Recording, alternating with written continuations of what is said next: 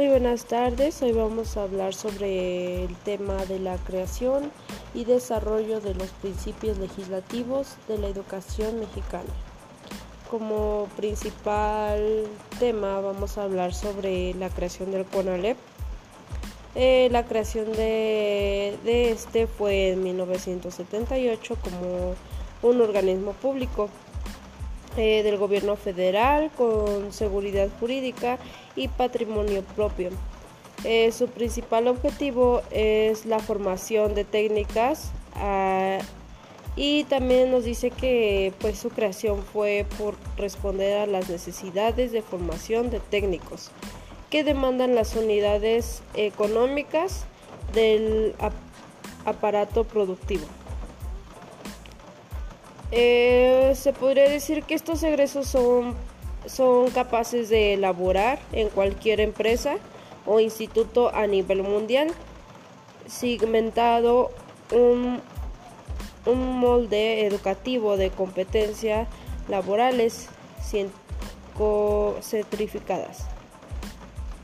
Por lo tanto, la forma o o preferencias técnicas y formaciones profesionales técnicas bachilleres en la actualidad han innovado con nuevas ofertas educativas como son sector automotriz, energéticos, telecomunicaciones, eh, turismo y, y aéreo espacial. Eh, pues como subtema de igual de este de la creación y desarrollo de los principios legislativos de la educación también eh, nos dice que pues todas las instituciones que ser, son encargadas de impartir la educación normal y programadas de licenciaturas docentes en sus diferentes tipos de grados, modalidades y especializadas. Eh, nos dice que la modalización es el proceso de transformación mediante el cual se establece institucionalizadas la estructura de la modernidad.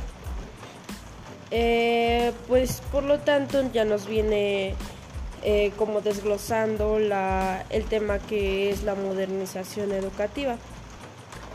Este, pues este viene siendo eh, dada de muchas maneras. Y pues nos dice que personales y educativos siguen eh, existiendo muchas limitaciones en, en, diferencias, en diferentes accesos a, la primaria eh, y, y también nos dice que fue necesario hacer una modificación al sistema educativo que sea más participativo, eficiente y de eso mejorar la calidad. El cimiento demográfico propició a una descentralización administrativa y un sistema más productivo, científico y tecnológico.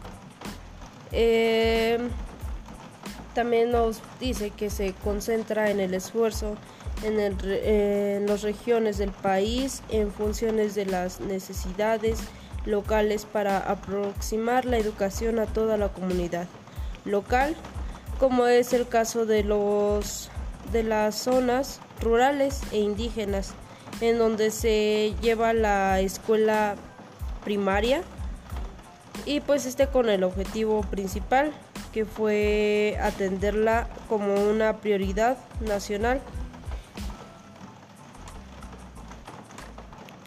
reduciendo el rasgo elementario constitucionalmente como educación educativa.